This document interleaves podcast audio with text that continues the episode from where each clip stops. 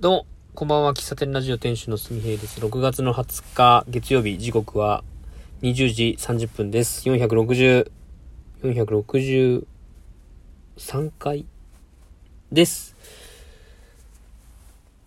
あのー、急に暑くなりましたねっていうのが、今日の口癖と言いますか。コミュニケーションの第一声でしたね。こう、日が照ってるとかじゃなくて、まあ、きっとこれは、あの、梅雨の特有の湿度の高さから来る熱気と言いますか、それが原因だろうと。うん。朝も、なんか、日は照ってないんだけど、体にまとわりつく暑さと、あと、まだ、うちの事務所はエアコンを入れてないんですけども、室温がね、30度を超えておりましたね。これは、明日もこんなようでしたら、エアコンこれつけた方がいいのかなと。熱中症になるなというのを今日実感しました。はい。まあ、2、3週間も、2週間もすれば梅雨が明けて、まあ、今よりも気温は上がるけれども、なんだろうな、このジメッとした感じがなくなる分、まだ耐えれるのかな、という、そういう期待を夏にしています。はい。皆さん、体調くなど崩されませんよう、お気をつけてお過ごしください。あの、僕、今度ですね、まあ、親知らずを抜くんですよ。で、あの、親知らずを抜く、まあ、手術、あれはまあ、抜歯と言うんですけどね、抜く歯と書いて抜歯の、えー処置をしてもらう前に一度、こう見てもらわないといけないんですよ、初診でね。で、初診があって、その後予定を決めるので、僕の見立てでは7月の前半ぐらいかな、と思っているんですね。で、まあ、7月中には日本、あの、下の歯を奥歯2本とも親知らずあるんですけども、7月中にはその2本を抜こうという見立てで、今、今というか昨日までは、昨日かな、いたんですよ。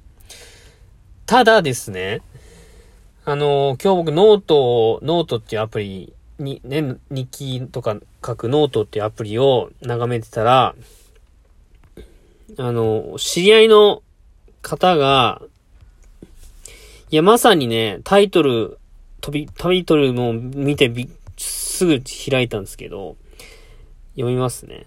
親知らず、抜歯で気づいた食事の大切さというね、タイトル。はい。これを読みましたら、まあ、さらっと読みましたら、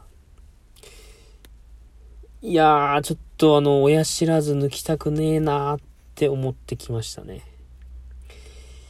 まあ、そこのノートには、えー手術当日から、えー手術後、えー抜歯、あの、抜く、糸を抜くですね。ぬ、抜いて、えー抜いた後、あの、縫合しないといけないんでね。で、その糸が抜けて、で、その後、こう、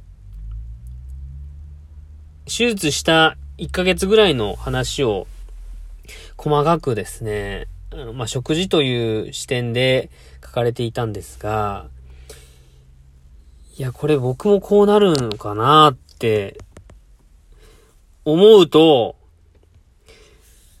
いやー、ちょっとこれ、7月私耐えれるのかな。むしろ2本抜くって言っとったけど、2本抜けるんかなと、いうのをね、感じましたよ。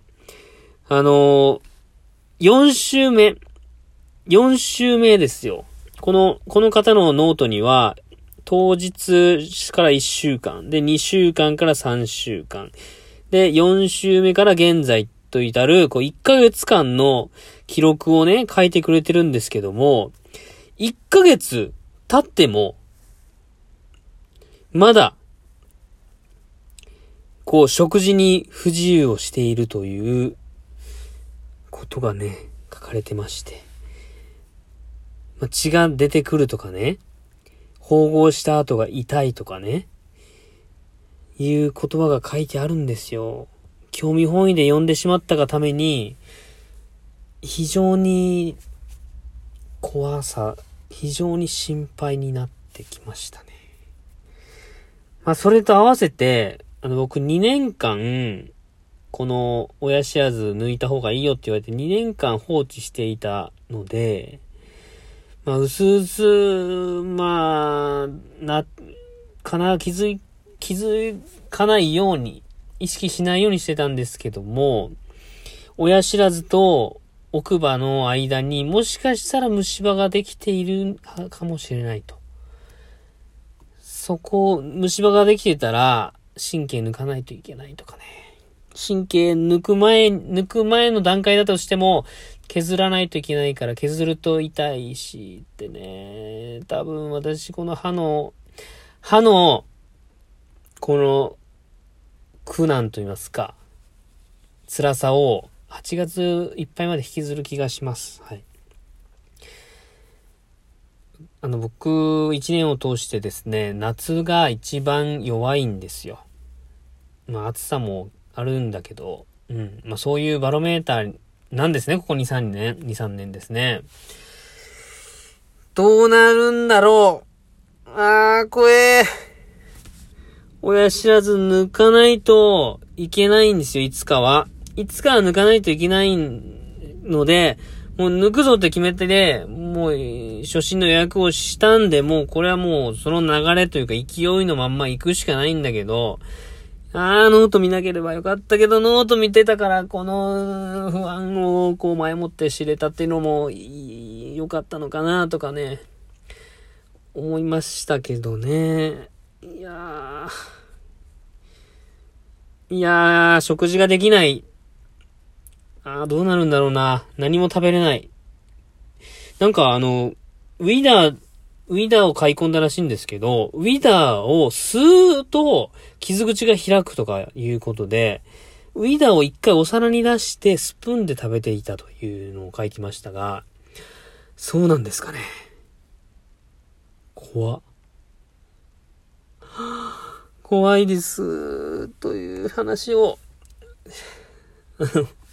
しました。あの、親知らず抜くとき見まして、あの、僕の知り合い、お友達で、二人ほどね、親知らず抜きましたっていう投稿が目に入ってきました。一人はその、ノート書いてた方。で、もう一人はなんか、なんか活動を自粛するみたいな投稿をしていた方がいてですね。誰一人、回、回復の兆しというか、抜いた後、よっしゃーみたいな、よかったみたいなことを言うてないっていうね。すっきり、まあ、ね、喉元過ぎればではないですけども、まあ、痛みも1ヶ月、2ヶ月経てばもう、あの痛かった記憶は薄れるんですよ。夏と共にきっとね。夏と共に忘れて、秋、冬とね、いい、僕の活動領域に入っていくんで、そこを楽しみに精神的な安らぎを、こう、目標というか、持ってね、乗り切りたいと思います。はい。以上です。お便りいくつかいただいてました。読みますね。あの、カノンさん。えー、僕のトークと違って幅広く聞かれてる感じが伝わってきます。さすがマスターということで、神トーク投票権をいただきました。ありがとうございます。あの、神トークっていうのはですね、今、18日からやっているラジオトークさんのイベントで、ラジオトークのアプリをログインして、えー、ギフトを送るというボタンを押すとですね、あの、神トークっていう、まあ、どんなトークに、どんな、あの、どの回にギフトを送っていただいてもいいんですけど、なんか神回を、トーク神回総選挙みたいな、なんかそんなのイベントがやってて、はい。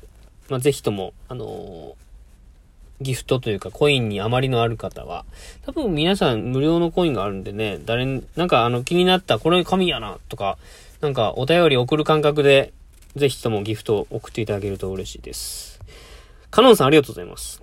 マシュさん、音声配信に対するすみへいさんの気持ちをたくさん浴びることができた素晴らしい回でした。その時の感情をそのまますぐに収録して配信したい。その結果また明日頑張れる。聞いてる私も元気づけられるトークありがとうございました。ということで、マシューさん、ありがとうございます。マシュさんもね、ラジオトークで収録されているんですけどもね。これはあの、私が撮ってすぐ配信したいっていう話をした話ですかね。ありがとうございます。えー、最後に、えー、っとですね、えー、これは、あキャンタマモザイクさんっていう、ちょっと下ネタ混じりですから、これは。私、あんまり言いたくない名前ですけどね。おはようございます。キャンタマモザイクです。